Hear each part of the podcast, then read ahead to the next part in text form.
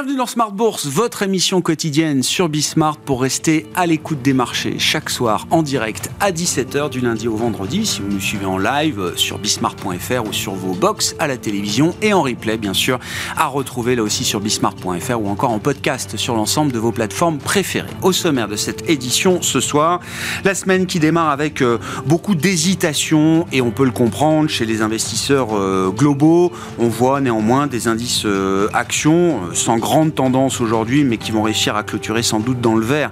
Au terme de cette euh, séance euh, européenne, vous aurez les détails euh, des infos clés du jour dans un instant avec Comme Dubois. Grande hésitation, alors que tout le monde observe avec attention les derniers développements géopolitiques, dix jours après les attaques du Hamas contre Israël. On notera que l'once d'or a pas mal rallié ces derniers jours. Quant au pétrole, il a rebondi, certes, mais sans revenir sur les sommets qui avaient avait été atteint euh, fin septembre, avant le déclenchement de la crise euh, géopolitique. Le baril de Brent tourne autour de 90 dollars euh, ce soir. Et puis du côté des taux, des taux longs américains, là aussi, on notera une forme de stabilisation ou en tout cas un marché assez rangé, puisque si on a vu un mouvement de flight to quality après les attaques du Hamas contre Israël, on a très vite, très vite vu revenir également quelques tensions sur les taux longs au gré des publications d'inflation, par exemple aux États-Unis la semaine dernière. 4,70, c'est le taux euh, du 10 ans américain au moment où on se parle en ce début de semaine, semaine qui sera marquée par la montée en puissance des résultats d'entreprise, avec euh, parmi les résultats attendus les premiers résultats de la tech américaine, Tesla et Netflix à suivre mercredi soir après la clôture. On suivra également au passage SAP euh, en Allemagne ou encore ASML au sein du segment des semi-conducteurs aux Pays-Bas. Et puis jeudi, grosse journée pour plusieurs poids lourds européens puisque les investisseurs suivront les publications de L'Oréal, de Nestlé, de Roche, d'Essilor ou encore de Pernod Ricard. Voilà donc pour le programme de la semaine. Discussion assurée avec nos invités de Planète Marché, évidemment, sur euh, l'état des lieux et la situation actuelle des, euh, des marchés globaux. Et puis dans le dernier quart d'heure, comme chaque lundi, le quart d'heure américain, nous retrouverons notre correspondant américain, Pierre-Yves Dugas, pour euh, continuer de suivre avec lui la crise politique au Congrès qui n'a toujours pas trouvé d'issue.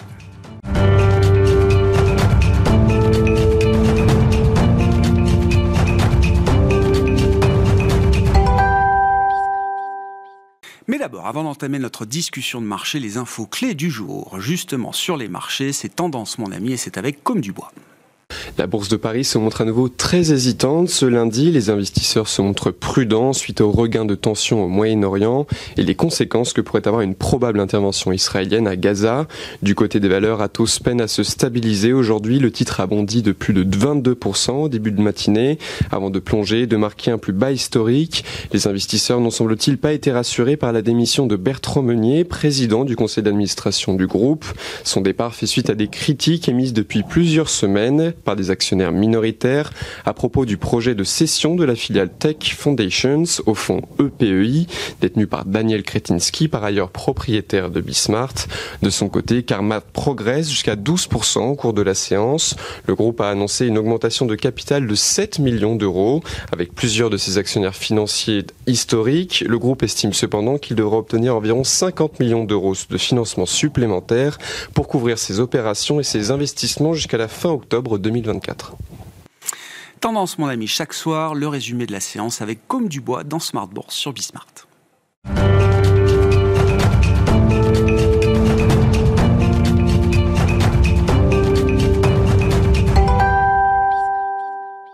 Trois invités avec nous chaque soir pour décrypter les mouvements de la planète marché. Valentine nous est à nos côtés ce soir, responsable de la stratégie Fixed Income d'Amundi Institute. Bonsoir Valentine. Bonsoir. Merci beaucoup d'être là. Merci à Jean-François Robin de nous accompagner également. Bonsoir Jean-François.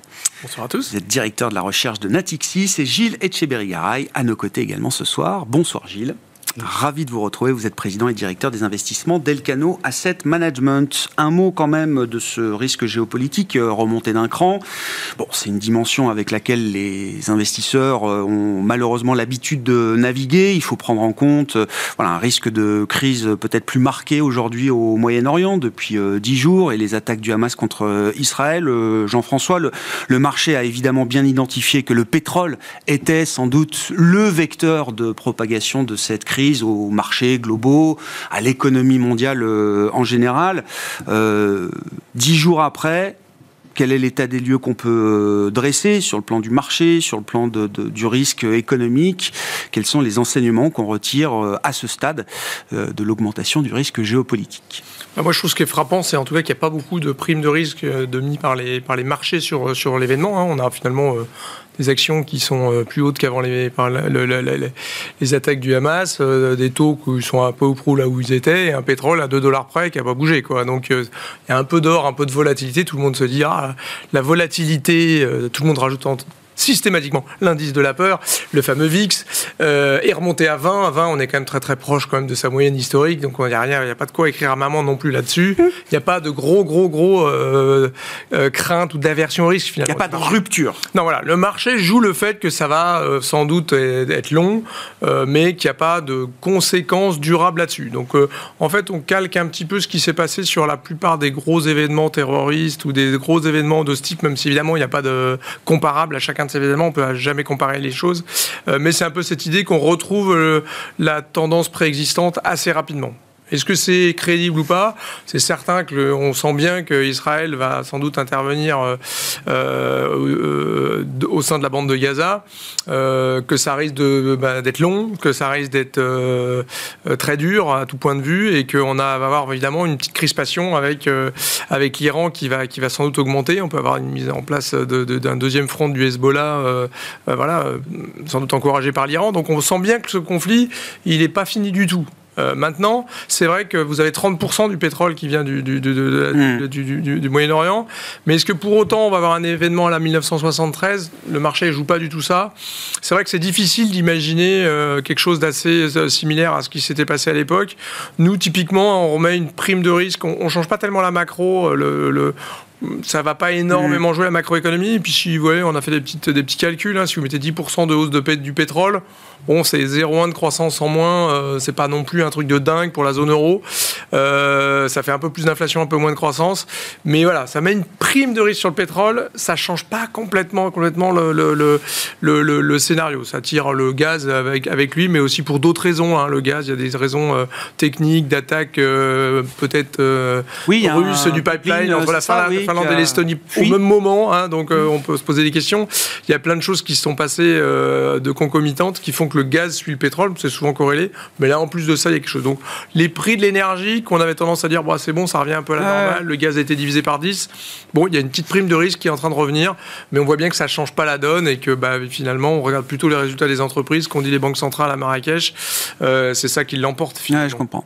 Je rappelle sur le pétrole hein, qu'avant la journée euh, du 7 octobre, le pétrole euh, venait de perdre 10% en ligne droite en quelques séances. Hein. Oui, exactement. On avait une grosse détente quand même des, du, du ce pétrole. Qui se passe, c'est là où, par si, on rentre, fin septembre. si on rentre un tout petit peu dans la technique, hein, c'est que l'Iran produisait 3 millions de barils jour. Ouais. Et donc il avait tendance à un peu à remplacer dans le marché du pétrole les baisses qu'avaient décidé les Russes et, les, et, les, Saoudiens. Donc là, évidemment, avec la bienveillance américaine. Enfin, depuis plusieurs mois, euh, l'Iran pouvait commercer son pétrole sur le marché. La petite crainte, c'est si ça se tend entre Israël et, l'Iran, soutenu par les États-Unis, euh, Israël, bah, c'est qu'on soit un peu plus regardant avec les barils euh, iraniens. Moi, personnellement, je pense que les barils iraniens ils iront bien volontiers du côté, côté de l'Est et que ce ne sera pas très grave. Bon, le Washington Post indique aujourd'hui que les États-Unis sont prêts peut-être à desserrer un peu les taux des sanctions sur un pays comme le Venezuela. Voilà. Pour faciliter aussi peut-être euh, l'élection euh, dans le pays et peut-être détendre ou en tout cas apporter un peu de détente sur, sur les cours du, pétrole. Valentine, qu'est-ce qui a changé? Qu'est-ce qui n'a pas changé de votre point de vue? Encore une fois, hein, donc on parle des taux avec vous, des marchés obligataires, des questions d'inflation euh, et ou de récession, euh, j'en sais rien. Est-ce que c'est un événement qui peut euh, accélérer un certain nombre de dynamiques économiques, macroéconomiques? Est-ce que ça peut prendre les investisseurs à contre-pied sur le thème de l'inflation? Alors, ça peut prendre les investisseurs à contre-pied. Jusqu'ici, je partage euh, ce point de vue. Hein. Les investisseurs sont très complaisants face à ce risque. Ça peut prendre les investisseurs à contre-pied si, euh, si le conflit euh, devient plus général. Et donc, on a une remontée de la version au risque, ce qu'on n'observe absolument pas jusqu'à présent. Ça peut prendre les investisseurs euh, à contre-pied si on a une remontée forte du prix du pétrole, ce qui n'est hmm. absolument pas dans notre scénario euh, aujourd'hui. Donc ça, c'est évident que ça va jouer sur l'inflation et, sur la, et sur la croissance. Et après, ce qu'il faut peut-être suivre aussi, euh, bah, c'est tous les budgets qui sont alloués à la défense. Et là, on continuerait d'aller dans une dynamique qui est celle qu'on observe depuis euh, déjà plusieurs trimestres. Ça veut dire euh, des déficits importants, euh, notamment aux États-Unis. On a 6% de déficit aujourd'hui. Donc plus de dépenses militaires à partir d'un déficit qui est aujourd'hui déjà à 6%.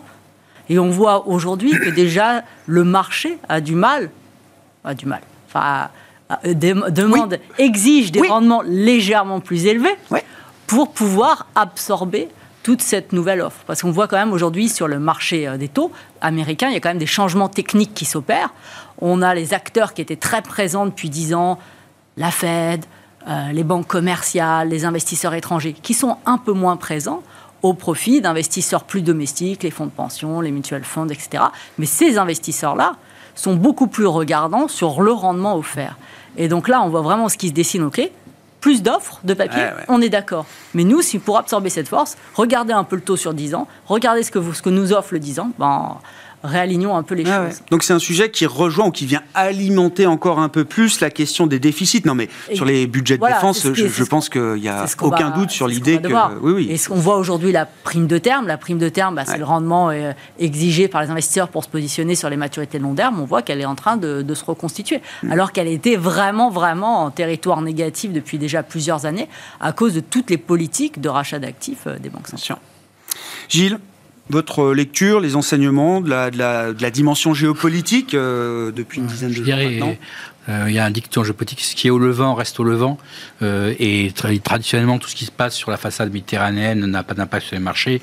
il y a vraiment quand ça touche le golfe Persique, et voilà que, que, là, il y a un impact. Oui, les risques Hormuz, l'Iran, enfin, etc. on voit exactement. L'Arabie Saoudite, Hormuz, l'Iran, voilà.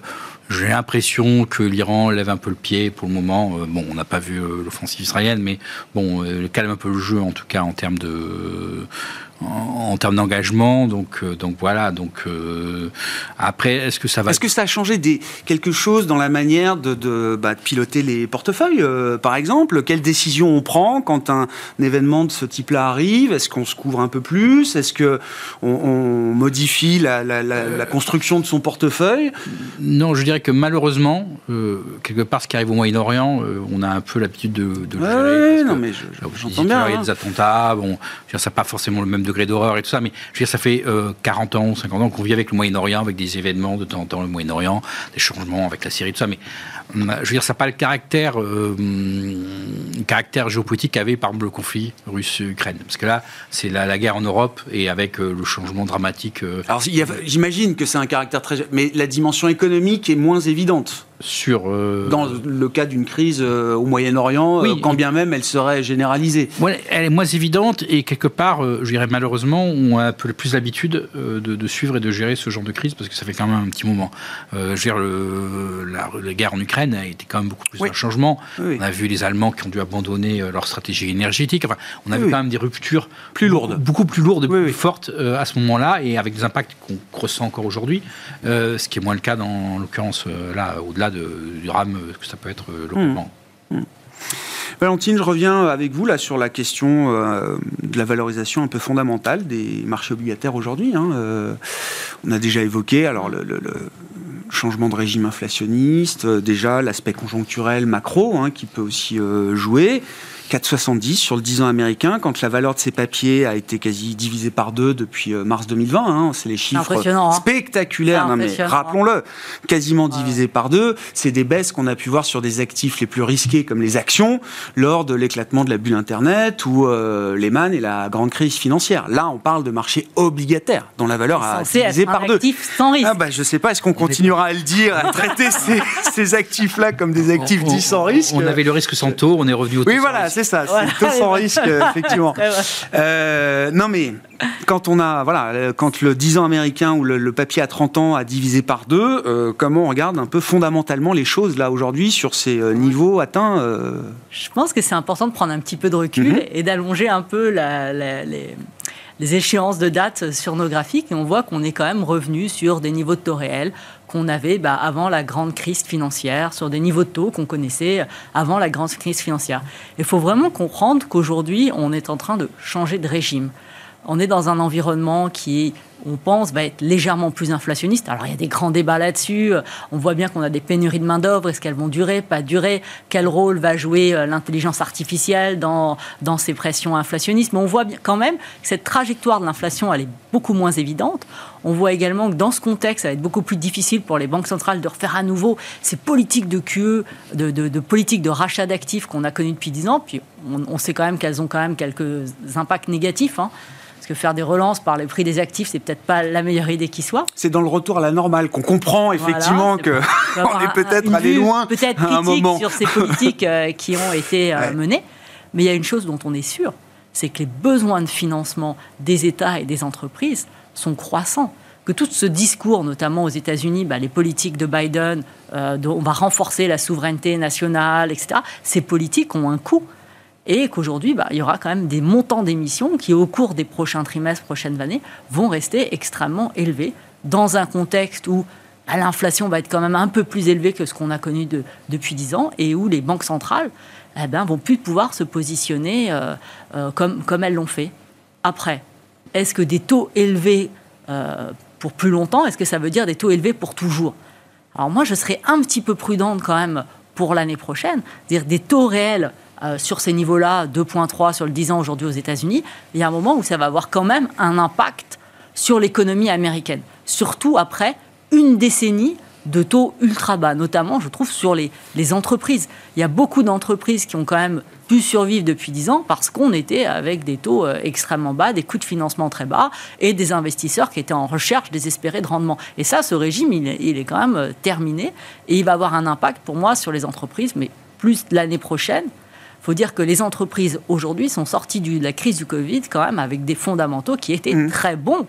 Très bons, et ça, faut quand même le rappeler. Du cash, peu de besoins de refinancement, des marges élevées, euh, un coût moyen de la dette, bah, ça, c'est le résultat d'une décennie de taux bas extrêmement faible. Donc, on a des entreprises, des fondamentaux qui sont bons. Mmh. Donc, ce, cet impact des taux élevés euh, sur l'économie, euh, il est beaucoup plus long surtout aux États-Unis, hein. beaucoup plus long que ce à quoi on s'attendait, mais ça ne veut pas dire qu'il n'arrivera pas. n'arrivera pas. je comprends. Là-dessus, je pense qu'il faut être très méfiant. C'est pour ça que nous, on garde une récession euh, pour l'année prochaine dans notre scénario sur l'économie américaine, parce que ce n'est pas parce que. C'est pas le moment d'évacuer cette idée, vous dites Non. Au contraire. Et je pense qu'on sera tenté, au fur, même si aujourd'hui on a des bons mmh. chiffres, on a des bons chiffres, oui mais ça ne veut pas dire que la, solidité de l'économie américaine d'aujourd'hui n'est pas la garantie d'une économie américaine solide demain. Mais, attention, il y a toujours des, horizons. Non, non, mais bien sûr, mais attention à trop prolonger euh, les lignes. Pour moi, on change de régime, mais ce changement de régime, à un moment, il va avoir un coût. Il va falloir euh, un peu régler cette addition euh, d'une décennie de, de, politique monétaire ultra commode. Et est-ce que ça veut dire que 2024 sera l'année de l'obligataire?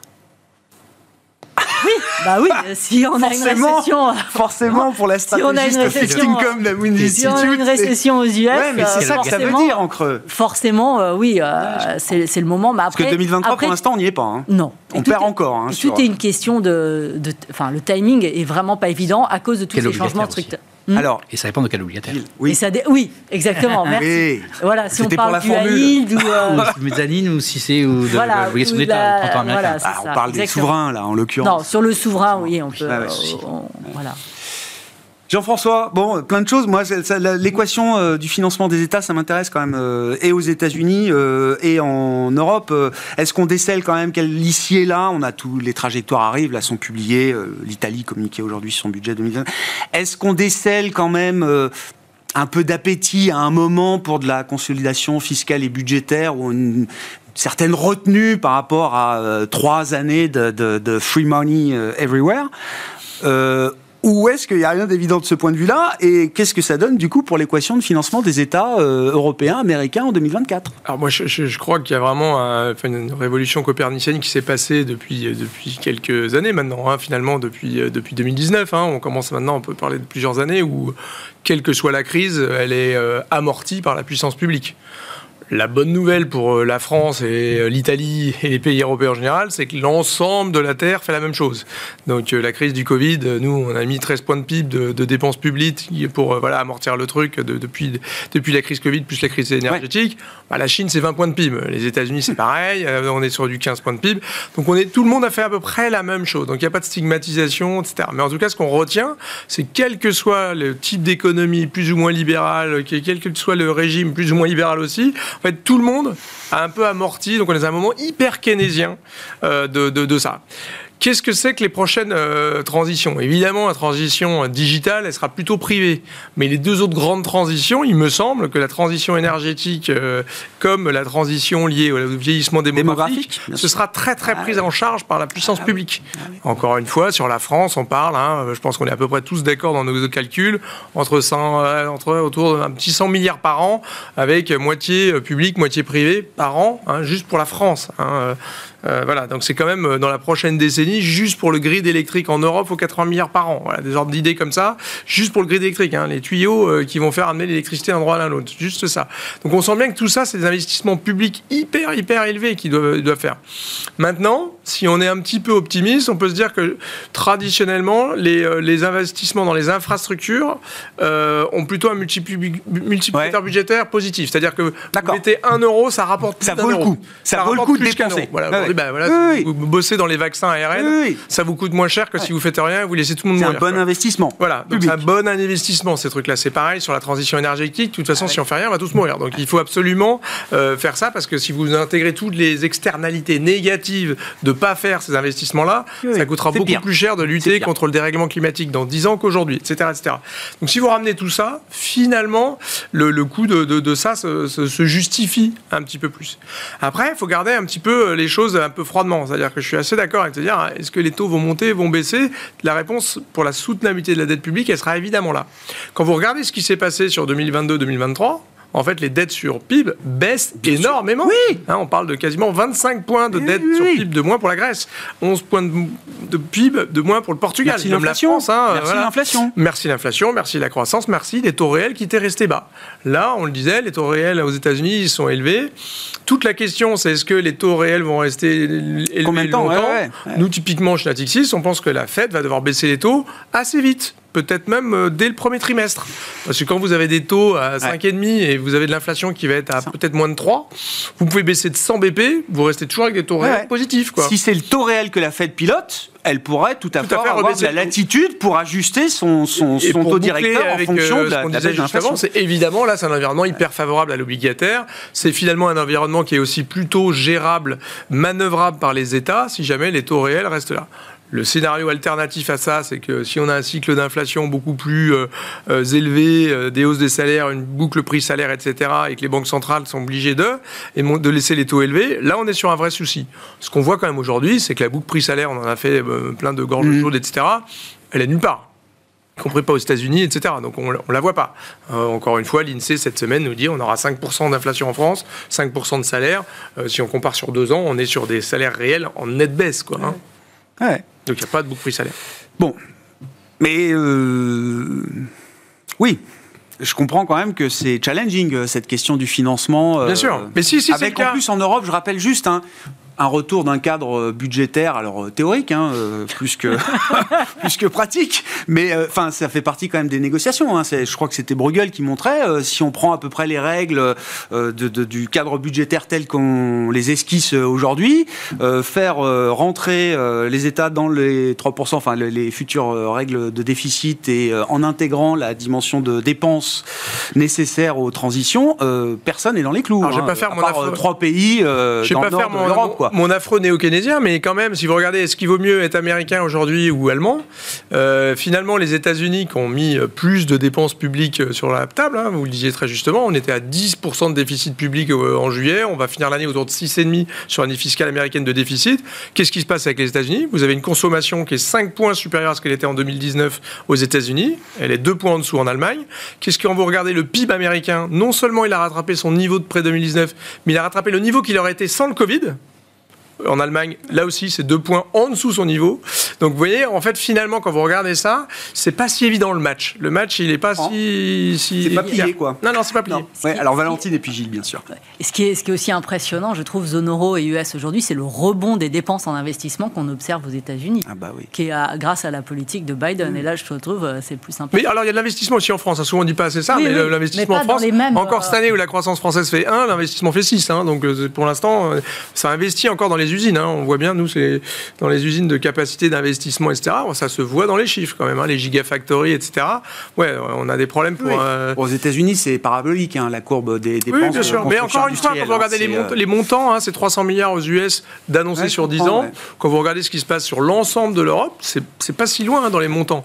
Après, j'avais un chef d'entreprise qui disait en 18 mois, voilà, le crédit d'impôt, vous, vous touchez aux US. nous, c'est un peu France 2030, ça prend plus de temps. Gilles, ben, euh, sur ces considérations, moi, ce qui m'intéresse, c'est comment vous vous positionnez là, sur ces marchés obligataires, entre le marché américain, le marché européen, les questions de finances publiques, de dépenses devant nous, et peut-être euh, un début de stress du marché par rapport à ces, niveaux de, dette et d'endettement. Déjà, je pense que ce sont les, dépenses publiques qui sont actées finiront dans l'inflation. Il n'y a plus aujourd'hui de parti politique pour défendre euh, l'ordre qu'on a eu dans les années 2010, où en fait on avait une politique monétaire très laxiste et des politiques budgétaires très rigoureuses. Les républicains ont complètement viré leur cutie euh, budgétaire, les conservateurs, euh, Osborne a été oublié, en plus ça sera probablement les travaillistes. Donc aujourd'hui, à part un peu les Allemands qui restent, c'est vraiment les derniers dans le fort de, l'orthodoxie budgétaire, donc il n'y a plus d'appétit pour, pour la consolidation, nulle part. et donc, il est probable que ce sera plutôt l'inflation qui, dans les 10 ans qui vont, vont va, solder, va solder tout ça. Bon. Ça, c'est le premier point. Après, il y a quand même un point important par rapport à l'écart. Euh, ça ne plaît pas pour des taux qui baisseraient beaucoup. Euh. De toute façon, nous, on a une vision en vague. Hein. Il y a, si on regarde des années 70, il y a une première vague d'inflation, il y a une correction, et il y a une deuxième vague d'inflation avant que Volcker Co. Euh, l'inflation. Et genre, nous, on a un scénario qui est assez similaire de première vague, euh, probablement récession et autres qui calment, mais que les banques centrales vont refaire du QE. Je pense que la douleur sera. On va faire l'erreur. On va refaire du. On fera euh, Burns. Euh, on sera Burns plutôt que oui, bien sûr, parce que au, moment, au, moment, de la récession américaine, et en plus on va y revenir. Il n'arrête pas de dire qu'ils veulent éviter cette erreur-là. Donc euh, dans un premier temps, ils l'ont évité puisqu'ils ont été beaucoup plus durs, mais ils, vont craquer probablement s'il y a de la récession. Et là, il y aura une réaccélération, probablement une deuxième réaccélération, réaccélération, l'inflation, parce qu'il y a un phénomène quand même qu'on n'a pas cité ou enfin qu'on a évoqué très brièvement c'est qu'on a une expérience, je veux dire, ça fait cinq ans qu'on fait des expériences euh, macroéconomiques sans ampleur. On a fait le Covid, on a payé les gens à, ne pas travailler, donc on l'a payé, l'économie l'a rattrapé puisqu'on a fait de l'inflation, ce qui n'a pas été produit, on a retrouvé cette forme d'inflation deux ans plus tard. Et là, il y a une expérience américaine qui est euh, assez unique, c'est faire de la relance euh, budgétaire dans une économie euh, qui est chaud bouillant, qui a 6%, qui va faire plus de croissance nominale que la Chine. C'est un déficit historique en période de, de, de, non-récession et de paix. On n'a jamais, vu ça. Et c'est une expérience dont on ne connaît pas encore les tenants et les aboutissants, parce qu'on a fait le QE, on voit maintenant que c'est pas terrible. On a fait le Covid en disant ce qui était probablement la solution. On a fait 10-15 de PIB, mais on voit que derrière, on a eu inflation d'abord production puis après de consommation. Là, on fait de la relance en plein, euh, en, plein, en plein boom. Et j'ai peur que, un, ça mette une contrainte sur les banques centrales de monter les taux plus qu'elles n'auraient dû le monter, hein, objectivement. On n'attendait pas la banque centrale à 5-5 ans, enfin, euh, voilà. Et derrière, euh, le risque, c'est qu'on ait un phénomène de manque ou quelque chose à un moment où derrière, on a un problème sur le marché de l'emploi américain qui finisse par émerger parce qu'on voit déjà ça commence à être un peu euh, sur l'immobilier. Hein. Le cycle américain est un cycle immobilier. C'est quoi un problème sur le marché du travail américain? Ben, Sur l'immobilier, aujourd'hui, on a ah. un phénomène, on a un phénomène dans l'immobilier, par exemple, qui est très intéressant, puisqu'il n'y a pas de transactions, y a pas, et les gens sont allés construire des usines à la place de construire des maisons. Mais les usines, je veux dire, c'est des éléphants blancs. On voit, comme je TSMC, l'usine en Arizona n'est pas rentable. C'est-à-dire que l'usine de TSMC en, en Arizona n'est intéressante si un jour la Chine euh, attaque Taïwan. Parce que sinon, euh, ils produisent beaucoup moins cher, beaucoup mieux les, micros. Ah bah oui, mais c'est le prix de la sécurité, ça. Euh, oui, mais le prix, c'est la nouvelle doctrine de politique économique dans un certain nombre de pays. on appelle ça souveraineté, indépendance, ce que vous voulez, mais ça a un prix. C'est plus la rationalité de la, de la mondialisation complètement fluide et permanente. ça, je faisais, on disait la santé, elle n'a pas de prix, mais elle a un coût. Et, et là aussi, c'est pareil. Et il y a des coûts qu'on porte parce qu'aujourd'hui, c'est finançable mais qui ne seront pas peut-être finançables dans deux ans. Peut-être que dans deux ans, TSMC, s'ils n'ont pas des aides, leur usine gigantesque dans l'Arizona. Ils la fermeront. Oui. Euh, et ils diront, bah, voilà, vous savez quoi, euh, je produis à Taïwan, c'est mieux, c'est moins cher, et c'est plus efficace pour tout le monde. Mmh. Et, donc, on a quand même, aujourd'hui, on lance ce genre d'éléphant blanc, euh, mon sens, qu'on risque de payer en 2024-2025, parce qu'on est passé quand même d'une abondance d'épargne très forte mmh. post-2008 à aujourd'hui, après Covid, après tout ça. Ça serait Et eh ben oui, c'est la montée. Et un besoin d'investissement gigantesque. La montée des taux d'intérêt réels Ouais. euh, montre ça. Et, et je pense Il y a un rééquilibrage épargne-investissement qui est en train de se mettre en place. Et, et- et on fait moins de spéculation, plus d'investissement. Euh, je veux dire, on n'aura plus, on va pas plus financer les choses comme je sais pas Uber où on a laissé 80 milliards de dollars de, de, de cash disponible. Euh, C'est des choses qui étaient finançables euh, il y a il y a 10 ans parce qu'il y avait trop d'épargne et pas assez d'investissement. Là aujourd'hui, on est sur entre les transitions énergétiques, démographiques, on est sur des besoins gigantesques d'investissement, donc d'épargne, donc une rémunération positive de l'épargne. Donc ça veut dire qu'il y a un moment, il y a des arbitrages qui vont être faits entre savoir si on fait plus euh, d'énergie et moins de souveraineté à travers les chips, ainsi de suite. Et, et donc, pour revenir au marché immobilier, donc on a eu, euh, on a un mystère de l'immobilier américain, puisque effectivement, avec les taux de, de, mortgage, d'hypothèque à 7%, on n'a pas de récession de l'immobilier américain pour le moment. On n'a pas détruit d'emplois dans ce secteur. Voilà. Et parce que les gens sont quand ils construisent des usines. Ah ouais. Ça va tenir un moment, mais à un moment, derrière, le marché est complètement bloqué sur l'immobilier résidentiel. Donc ces gens-là vont revenir euh, sur- une fois qu'ils ont fini leurs usines, Ouais. et là, ils n'ont plus rien. Euh, donc là, on risque d'avoir un moment, un décalage assez fort sur l'emploi, avec toutes les munitions euh, budgétaires en particulier qui auront été épuisées. Ouais, je comprends. Et le risque de contre-coup, comme on a eu un contre-coup après le Covid, on, je veux dire, quelque part après le Covid, euh, que ce soit en Chine ailleurs, on avait l'impression d'avoir invité, inventé la machine perpétuelle euh, d'économie. On, on- a vu ce que ça a donné. Euh, ça a donné de l'inflation qui est revenue et des taux qui ont décollé en l'espace de deux ans. Tout le monde est surpris. Euh, je veux dire, c'est quelque chose qui est pour moi assez. Enfin, la liaison est assez naturelle. Et je suis d'accord qu'il y a un changement de, de- de cycle où on est passé d'un cycle d'abondance, surabondance de l'épargne, à un cycle où maintenant on manque d'épargne. Du point de vue des taux, qu'est-ce que ça veut dire sur le plan de l'investissement pour vous, euh, Gilles? Bah, c'est- je veux dire que, un, les taux d'intérêt réels et les taux d'intérêt sont euh, supérieurs sur la décennie. Et donc, ça veut dire, euh, et quelque part, l'ajustement n'est pas fini. Et je pense particulièrement à nos amis du private equity et de l'immobilier de nos côtés. Euh, il y a, ils pensent, enfin, c'est fini, ils peuvent oublier les taux qui reviennent. Et donc, il y a un moment, il va falloir pricer, repricer les choses. Quand il faudra matérialiser un certain nombre de refinancements ou de nouveaux financements, Il y a des murs de là, la morsure prendra réellement. quoi. Ah oui, il y a des murs, des murs de financement qui arrivent euh, en 2025-2026. Après, comme je dis, nous, on a une vision qui est en, c'est en vague et que probablement euh, la récession, et Bidenomics, c'est le fait de faire... Il y, a 100 il y a un an, 100% des économistes sur Bloomberg donnaient une récession en 2023. Après, quand vous avez 6%, et, et en plus, on a parlé tout à l'heure, l'efficacité keynésienne est quand même Oui, oui, les multiplicateurs ont été Et beaucoup plus important. Donc, Oui, quand oui. vous faites 6% de déficit, Oui, c'est dur d'avoir une récession. Ouais, ben ça, ça a été prouvé, euh, je dirais, euh, quasi scientifiquement.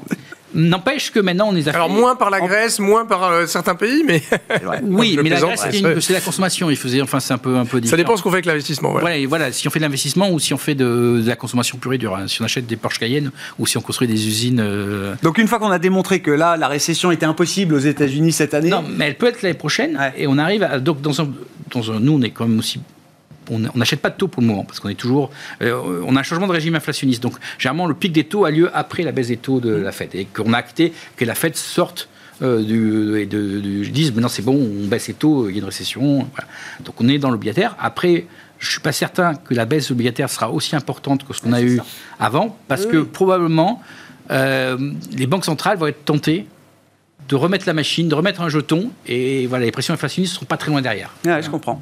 Donc on aura un- plutôt ouais. une vague, euh, Ouais. une baisse l'année prochaine, obligataire l'année prochaine, et après euh, on est Vous Axier, c'est euh, Non, non, mais Valentine, surtout si on euh, reste, en termes de cycle, c'est quelque chose qui vous parle. D'accord, oui, surtout si on considère qu'on reste dans une économie de pénurie.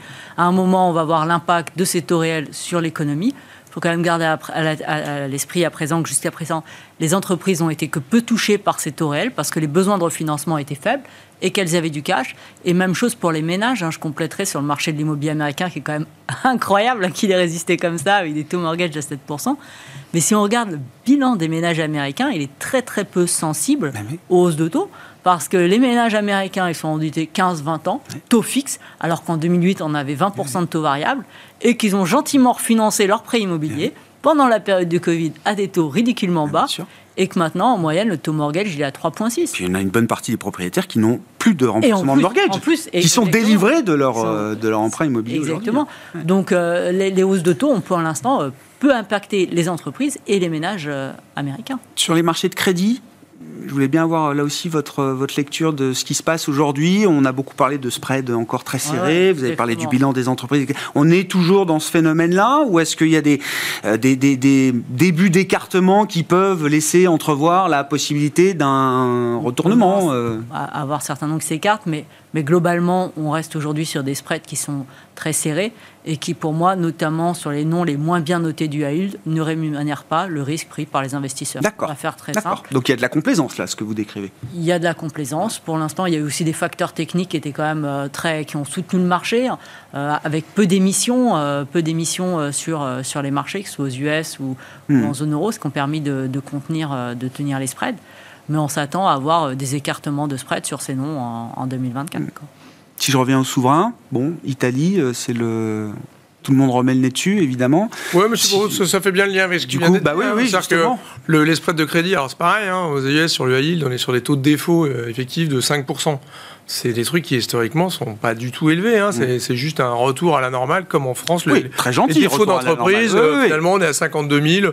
Bon. On était à 56 000 la décennie d'avant le Covid. ça. Bon, bon, on revient Après à la normale, ans, voire un peu défaut, moins. Quoi. Donc, a rien. Ce qui est impressionnant, c'est qu'aux États-Unis, donc on à 5% de taux de défaut sur la yield. Il y a un an, on était à 1,5. Donc ça va vite, quoi. hein. Le- L'effet hausse des taux, quand même. euh, D'accord. euh, mais voilà, on voit qu'ils se peignaient tout nus, encore une fois, etc. Mhm. Bah, sur l'Italie, c'est un petit peu pareil. On a toutes ces questions sur euh, euh, les taux, est-ce qu'ils restent élevés Est-ce que les, on voit le, budget italien euh, de, ces derniers jours euh, qui, sort, etc., qui est en discussion. Maintenant, on revient toujours à la même idée. C'est-à-dire que si, euh, si les banques centrales rebaissent les taux assez vite, les murs de la dette de 2025-2026, on aura oublié ça. Moi, je suis pas. Moi, je pense que le risque, je suis pas complètement d'accord. Euh, il y a- il y a- il y a- moi, j'ai une vision un tout petit peu différente sur les âges. Je crois pas du tout à un retour du QI. Moi, ce qui m'inquiète plus, c'est le risque inverse. C'est-à-dire qu'en fait, que les banques centrales rebaissent assez vite. Moi, je serais pari- prêt à parier que 80% des grandes banques de l'OCDE vont baisser les taux l'année prochaine. Hein, donc, la- le, le 2024, c'est baisse des taux. Ouais. Donc, grosso modo, c'est baisse des taux. Ouais. Et donc, si vous prenez ça et le fait que l'inflation baisse, qui redonne du pouvoir d'achat, etc., vous pouvez rapidement, je serais assez d'accord, moi, plutôt pour voir un rebond des croissances. Moi, la croissance française, c'est pas ce qu'on prévoit, on la voit à 1-2. Mais euh, si vous avez un tout petit peu moins d'épargne de- des Français l'année prochaine et un peu plus de conso, on peut imaginer une croissance à 2. Hein. Mhm. Enfin, c'est pas, un- c'est pas un scénario qui est central, mais c'est pas impossible. Et est-ce qu'on n'a pas les ferments de ça avec des salaires réels positifs, Voilà. avec Non, mais ce des que je veux dire, c'est que moi, je crois élevés pas à ce que les banques centrales fassent un peu Ouais, cette erreur de de, de- voilà. Et donc, je pense qu'elles vont baisser un Sauf peu taux. accident spécifique, peut-être aussi. Hein, c'est euh, le cas d'un accident spécifique. D'accord. Bon. Ah oui, d'accord. Bon, ils montent très vite, mais ils, baissent, ils vont baisser Ouais. très lentement, je pense. Oui, hein. mais moi je pense qu'il faut une erreur. Ils n'ont jamais fait de soft landing. Et, sauf, et donc, effectivement. Oui, il y a un euh, risque que ce soit une chimère, ce soft landing. Oui, et d'accord. que, et que en fait, ça commence soft et puis ça fasse. euh, voilà. Et, et- et donc, du coup, là, ils sont obligés de, de relancer parce que le, le- le contre-coup de 2023 est, est beaucoup plus important négativement. Puis alors, il y a un truc quand même, dans- parce que là on parle de policy mix, hein, Mm. la- l'articulation entre politique budgétaire et politique monétaire. Là, le- on voit bien des choses que vous disiez très bien tout à l'heure. hein. On avait des taux très bas et de politique monétaire, politique budgétaire. euh, euh, on a complètement changé Ah de policy ouais. mix. Là, moi, ce qui m'inquiète un tout petit peu sur l'année prochaine, c'est qu'on est en année où stabilité des finances publiques, c'est les accords aux US sur la dette, sur le budget, etc. Puis se profile une élection américaine où en général, c'est pas là qu'on fait des grandes dépenses somptuaires quand vous avez personne à la Chambre des représentants, qu'on est en Non, pour fight, l'instant, c'est euh, bloqué, oui. complètement euh, polarisé la Chambre et le, le- enfin, le Congrès américain dans son ensemble.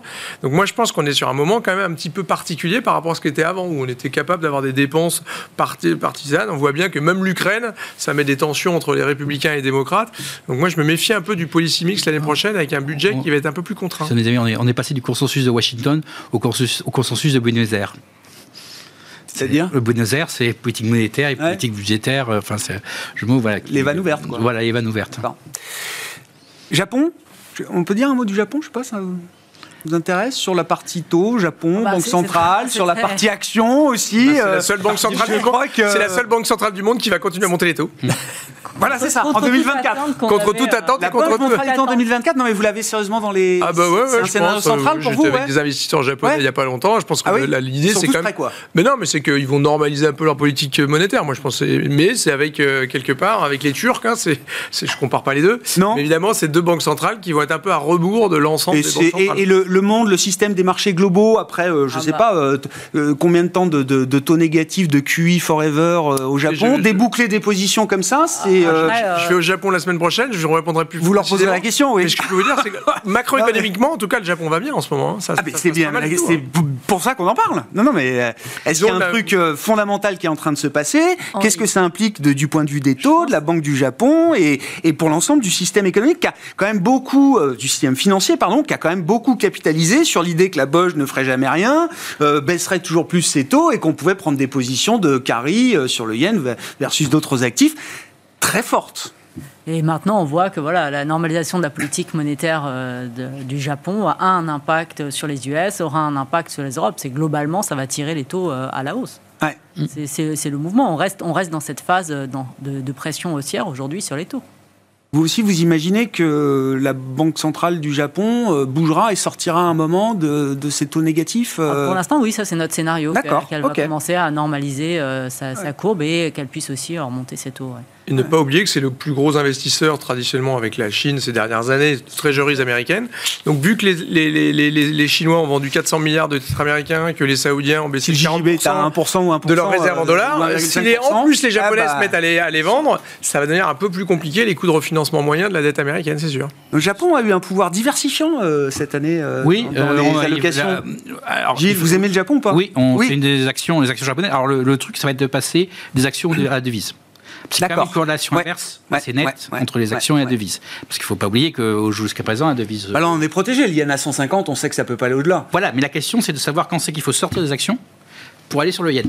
D'accord. Parce que si la politique de la BOJ euh, donc monte ses taux, il y a un moment où le yen, euh, qui est quand même la devise, une des Forcément, ça fait souffrir les actions. C'est toujours- c'est ma question. Moi, j'ai Ah, j'ai déjà vu les actions européennes monter de concert avec l'euro. Parfois, Oui, il y a des phases où euh, La fois, corrélation la- peut euh, être positive. Tout à fait. La, la dernière fois, c'est on a vu ce moment des trois flèches quand euh, Oui. que le Premier ministre à l'époque, on avait eu le- la devise et les actions, mais le soufflet était retombé assez vite. hein. Concernant le Japon, on, vient, on a quand même 25 ans de de, de, De contre-pied derrière, euh, derrière Voilà, nous. voilà. Donc euh, non, il y a pour le moment une corrélation très forte euh, négative entre devises et, et actions. euh, qui a encore été euh, cette année euh, eu. Donc nous, on commence à acheter du yen, euh, et sortir un peu de la contrepartie. C'est plus sur la devise que vous espérez euh, sur la devise, un euh, rentabiliser le thème japonais que sur les actions désormais. Un, euh, la Banque du Japon, consensus va changer. Deux, c'est une devise, en cas de problème, elle a tendance à monter, puisqu'il y a des rapatriements forts.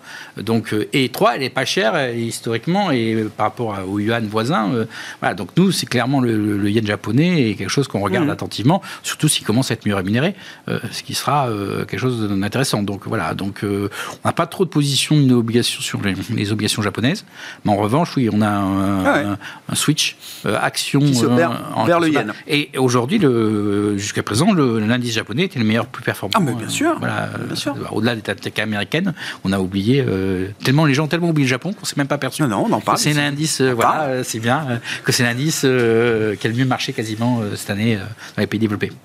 Dans les années 80, c'est- ça pesait euh, 40% des 49 indices mondiaux. 49% c'est ça, du MSCI au plus haut. Et on est tombé 80. à 5. Le 25, le 29 Ça décembre 90, ouais. Et on est tombé à 5% Et aujourd'hui. voilà, euh, Dans le poids des indices. euh, oui, du MSCI monde. Euh, pour un pays G7, rappelons-le quand même. Ouais, c'était le, plus- le plus- le plus important.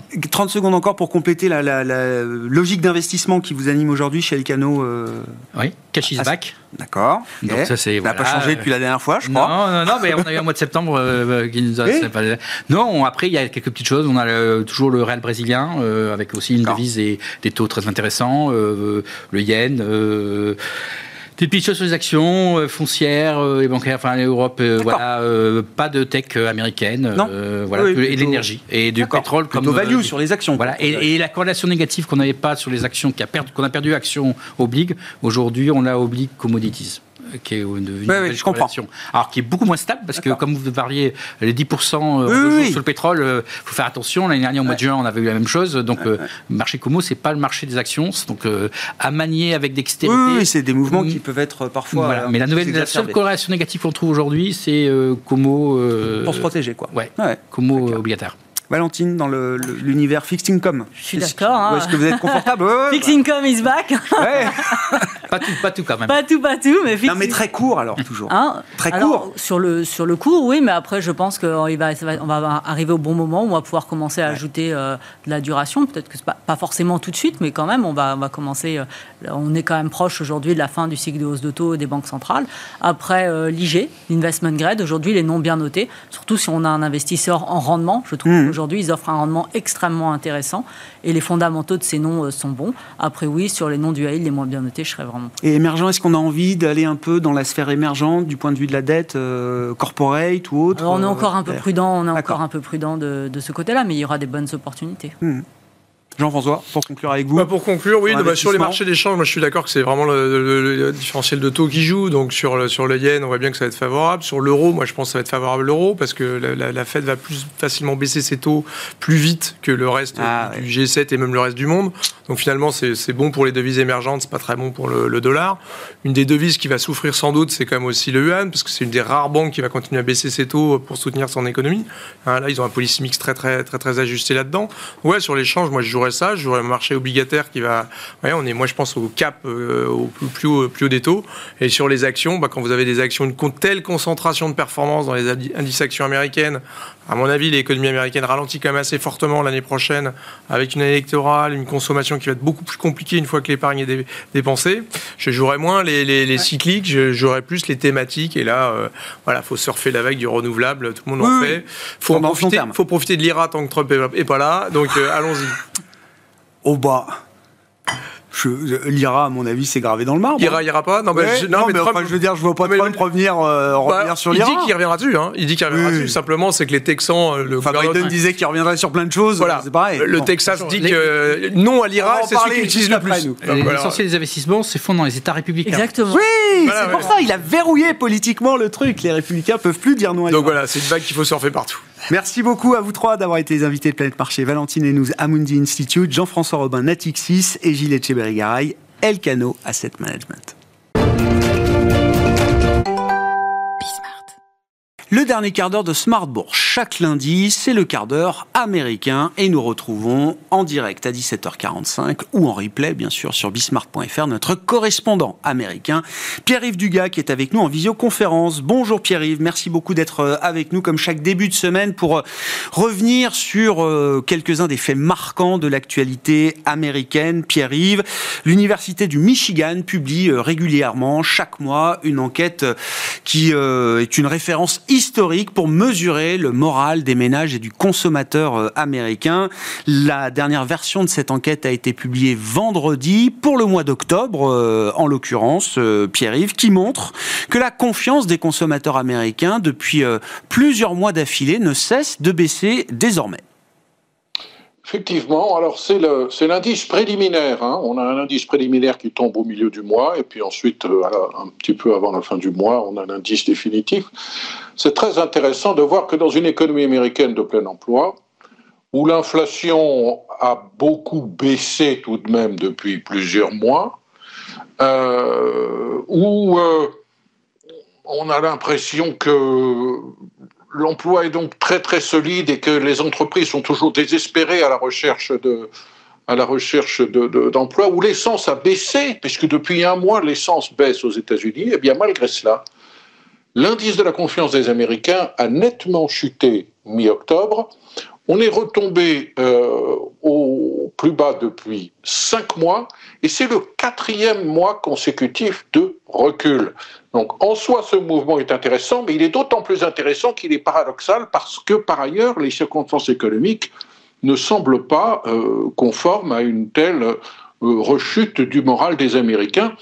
Il se passe quelque chose. Alors, méfions-nous de la volatilité de l'indice de la confiance des Américains. Euh, cette confiance est affectée par de multiples facteurs. À noter toutefois que euh, cette chute observée euh, mi-octobre est antérieure à la crise du Proche-Orient, antérieure à la prise d'otages américains au Proche-Orient, euh, et que les choses peuvent continuer donc de se dégrader, ne serait-ce que de ce point de vue émotionnel. Là, un autre indice intéressant, nous parlions à, l'instant de, de l'IRA et de la politique de Joe Biden, mais la popularité de Joe Biden, et, en dépit de toute la campagne qu'il mène sur les Bidenomics, il est autour de 39% d'indice de popularité et son impopularité est à 54%.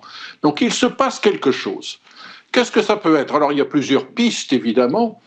Je pense qu'une des pistes les plus, les plus évidentes, c'est qu'on sort de, de, de 30 ans d'inflation très faible et que les Américains, on a beau leur dire que ça va mieux, euh, à part vous et moi et quelques autres professionnels euh, de l'information économique, quand on veut savoir s'il y a de l'inflation, on regarde les chiffres. L'Américain moyen, quand il veut savoir s'il y a de l'inflation, il regarde les prix des choses qu'il achète tous les jours. Ces prix-là, parfois, baissent un petit peu. C'est le cas de certains produits alimentaires depuis quelques mois, mais ils sont très très loin de retrouver leur niveau antérieur à la pandémie et les Américains s'étaient habitués à payer le lait autour de, de 3,50 dollars le gallon. Un gallon, c'est 3 litres 38. Et le lait, aujourd'hui, il est encore à 4,40. Euh, l'essence a baissé depuis un mois, c'est vrai, mais l'essence reste 30 à 40% au-dessus de ce qu'elle était euh, avant la pandémie. Quand on va au restaurant, euh, on se rend compte que les prix des menus ont, considérablement augmenté. En gros, pour faire simple, pour parler de la restauration rapide, on a un burger aujourd'hui au prix où on avait le burger, les frites et la boisson. Les Américains se souviennent de ça, c'est imprimé dans leur tête, leurs habitudes euh, de consommation ne se sont pas adaptées encore à, cette, euh, nouvelle, euh, ces nouvelles circonstances, d'autant que, n'oublions pas le plus important, l'ajustement du pouvoir d'achat n'a pas été suffisant pour une grande partie des Américains. Donc je pense que nous avons là quelques pistes qui peuvent euh, permettre d'expliquer ce paradoxe qui n'est pas, qui n'est pas satisfaisant. Un dernier point, euh, je crois qu'il faut mentionner et qui ne doit pas faire plaisir à la Réserve fédérale. Dans le cadre de, de, cette enquête bimensuelle euh, relative à la confiance des Américains, on leur pose des questions sur leurs anticipations inflationnistes. Eh bien oui, les anticipations inflationnistes des Américains, mi-octobre, se détériorent, c'est-à-dire que les Américains anticipent une inflation qui va progresser. Et le changement est assez net par rapport euh, euh, à la mi-septembre, puisque maintenant il table sur 3,8% d'inflation dans un an contre 3,2 il y a un mois. Il se passe quelque chose qui n'est pas bon. à suivre effectivement, euh, alors qu'on est à, oui, 13 mois maintenant de l'élection euh, présidentielle euh, américaine. Et sur le plan politique, qu'il n'y a toujours pas de speaker à la Chambre des représentants au sein du Congrès. Euh, Pierre, ça, commence à devenir un peu inquiétant et peut-être même d'ailleurs que les marchés pourraient à un moment se crisper quand même sur cette situation de, de vide politique au sein de la Chambre des représentants, au sein du Congrès. Depuis le 3 octobre, euh, il n'y a plus de speaker. Une minorité de huit frondeurs trumpistes euh, se sont alliés à la totalité des élus euh, démocrates de la Chambre des représentants pour démettre Kevin McCarthy. Et depuis, on ne trouve pas de remplaçant à Kevin McCarthy. Kevin McCarthy a dit qu'il n'était pas candidat à sa propre succession, encore qu'il a laissé la porte ouverte. Et puis tout à l'heure, je, je l'écoutais, il a annoncé qu'il allait voter pour Jim Jordan. Alors Jim Jordan est celui qui va tenter aujourd'hui peut-être, dans, les prochaines heures, de, de, se faire élire par l'ensemble de la Chambre. Le problème, c'est que Jim Jordan, il lui faut 217 voix pour être élu Speaker, et il n'est pas certain d'avoir la totalité euh, des voix euh, de son propre camp. Euh, rappelons que les démocrates ont 212 voix, 212 sièges à la Chambre des représentants, les Américains, les républicains, pardon, en ont 221 à 217, il faut absolument euh, faire le plein et il n'est pas certain que Jim Jordan, qui a été adoubé par Donald Trump et qui a euh, supplanté l'autre candidat dont nous parlions la semaine dernière, Steve Scalise, puisse réussir son coup de devenir speaker. Alors c'est très grave, pourquoi? Parce que euh, la semaine dernière, on en plaisantait, ça faisait des ordres, mais là, on a une crise majeure au Proche-Orient et le Congrès est pour moitié paralysé. En outre, le Sénat revient en session aujourd'hui et euh, la Chambre est paralysée parce que sans speaker, on n'a pas d'ordre du jour. Donc il faut absolument que les républicains fassent quelque chose. Et euh, si euh, Steve Scalise ne sera pas speaker et si Jim Jordan rate son coup, à ce moment-là, qu'est-ce qui peut se passer? Ou bien il y a un autre candidat républicain qui arrive à dégager un consensus au sein de la conférence républicaine, ou alors ou alors on rentre dans des tractations qui se sont engagées assez discrètement au cours des dernières heures à Washington pour faire un marché avec les démocrates. C'est-à-dire que les démocrates qui, à 100%, ont voté contre tout candidat républicain seraient prêts à lâcher quelques voix. Il ne faudrait que quatre voix euh, démocrates pour faire euh, basculer les choses, de manière à obtenir du futur speaker républicain quelques concessions, notamment sur l'ordre du jour et le type de loi qui serait soumise à l'ensemble du floor, de la, à l'ensemble de, de l'hémicycle de la Chambre des représentants. Naturellement, ça n'est pas du goût des Trumpistes qui pensent avoir la main pour le moment. Intéressant, hein, parce que, alors, euh, évidemment, si les États-Unis et le Trésor américain euh, arrivent à vendre leurs dettes euh, sans problème, on voit quand même sur certaines adjudications, et on peut faire le lien directement avec la, la, la situation de crise politique, hein, qui est quand même un, un, facteur de plus en plus mis en avant pour expliquer la, la, prime de terme ou la prime de risque qu'on a aujourd'hui sur, sur les obligations américaines du Trésor, sur des adjudications qu'on a vues la semaine dernière, comme le 30 ans, par exemple, Pierre-Yves. Encore une fois, il y a de la demande, il y a des investisseurs euh, américains et globaux pour acheter les papiers de, dette américaine, mais on demande euh, quelques bips supplémentaires. On demande un peu plus que la rémunération de, marché euh, actuelle. Hein. Il y a bien quand même l'idée qu'il y a une prime de risque qui s'installe, qui reste marginale bien sûr, mais qui est en train de s'installer quand même dans ces, dans ces marchés obligataires américains. Alors, c'est une chose de dire qu'on a une forte polarisation de la vie politique à Washington et qu'elle paralyse le Congrès. C'en est une autre de dire que le Congrès ne peut pas du tout fonctionner parce qu'il n'y a pas de speaker à la Chambre. Dans 40 jours, le gouvernement fédéral américain n'a plus de sous. Il faut, et on se retrouve en situation de shutdown. Vous imaginez qu'après le traumatisme des 15 derniers jours, quel que soit ce speaker, qui, sera, qui va sortir miraculeusement de la conférence républicaine ou d'un deal avec les démocrates, sera-t-il euh, capable de faire avaler euh, des compromis euh, à la frange droite du Parti républicain pour permettre de financer, ne serait-ce que pour quelques mois de plus, le gouvernement fédéral? Les chances d'un shutdown le 17 novembre ont encore augmenté au cours des derniers jours et c'est certainement un des éléments de dysfonctionnement quasi permanent maintenant qui s'est installé à Washington, qui pèse sur une partie du pool d'investisseurs euh, dans les titres du Trésor. Merci beaucoup Pierre-Yves, merci d'être avec nous chaque semaine, le lundi en l'occurrence, pour euh, débriefer ensemble l'actualité américaine. Pierre-Yves Dugas, notre correspondant américain, qui était euh, en visioconférence dans ce dernier quart d'heure de Smart Bourse ce soir, quart d'heure que vous retrouvez bien sûr, comme le reste de nos émissions, en replay sur bismart.fr ou en podcast sur l'ensemble de vos plateformes.